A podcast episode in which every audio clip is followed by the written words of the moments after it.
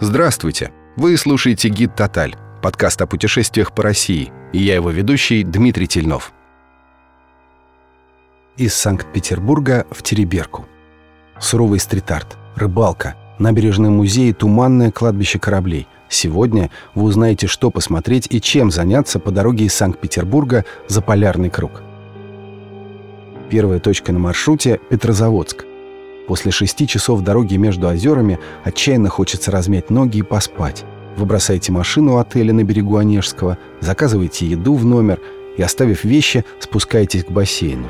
Вода мягко обволакивает, бодрит, и вы снова готовы к приключениям, пусть и недолгим.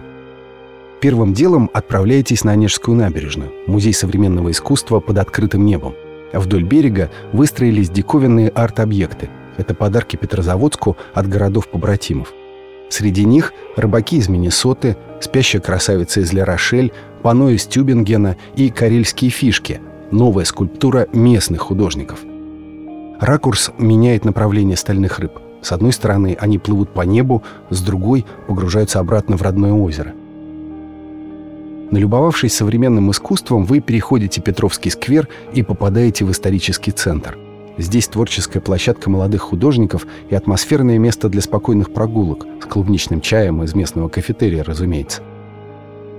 Утро. Завтракать в отеле не хочется, и вы направляетесь в одно из уютных заведений с национальной кухней.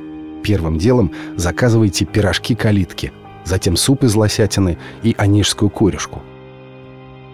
Чтобы на обратной дороге не тратить время на сувениры, вы купили украшения и косметику из шунгита – для местных он что-то вроде балтийского янтаря.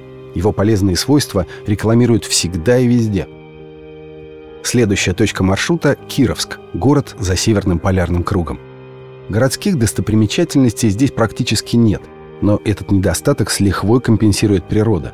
Кировск стоит на берегу озера Большой Вудьявр в окружении Хибинских гор – Айкуавинчор и Кукисвумчор – названия вовсе не исландские. Это местные вершины, которые зимой превращаются в горнолыжные трассы разного уровня сложности.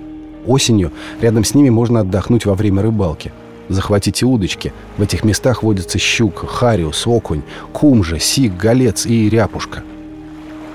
После отдыха на озерах можно заглянуть в Полярно-Альпийский ботанический сад-институт, самый северный в России – на обратном пути захватите полезные сувениры. Например, толстовку с местным логотипом или термокружку, и друзьям пригодятся, и вам в очередном путешествии.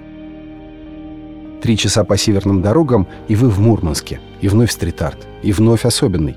Многие городские муралы и граффити посвящены северной природе, полярным дню и ночи, обитателям тундры и подводным животным. Возможно, именно они сориентируют вас, чего и кого ждать от местной природы.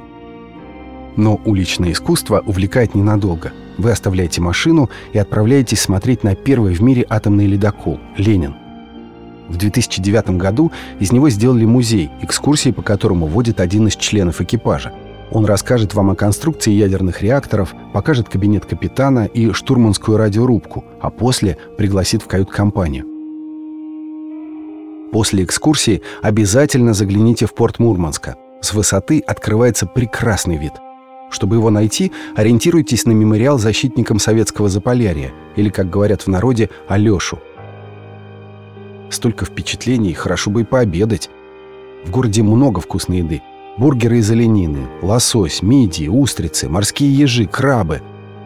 Завершить трапезу можно в кафе для северных серферов. Да-да, здесь тоже катаются. Заодно познакомитесь с местными экстремалами, которые расскажут, как, когда и где они решаются покорять заполярные волны – и не забудьте спросить у них, где лучше купить сушеную оленину и варенье из морожки. Объедение. Один из бариста расскажет вам про тереберку. Да вы и сами наверняка о ней слышали. Судьба этого села на Кольском резко изменилась в 2014 году после выхода в прокат фильма «Левиафан». С тех пор село стало популярным туристическим местом. Зимой сюда приезжают за сноукайтингом и северным сиянием, а летом на гастрономический фестиваль. Но самые храбрые едут сюда в межсезонье, бродить по кладбищу кораблей и нырять в черные воды Северного Ледовитого океана в поисках его сокровищ. Два часа почти бездорожья, и вы в Тереберке. Гуляете по побережью с каменным галечным пляжем. Еще полчаса на север, чтобы увидеть батарейский водопад. Смотрите на океан с высоты, вдыхаете его ледяной ветер перемен. Под впечатлением возвращаетесь в Санкт-Петербург. Лучше всего через Петрозаводск. Так успеете и по дороге домой передохнуть, и познакомиться с историей Карелии в селе Шолтозеро. Узнаете о культуре коренных вепсов и привезете домой еще больше историй о дикой заполярной красоте. Спасибо за компанию и до встречи в новых путешествиях вместе с гидом «Тоталь»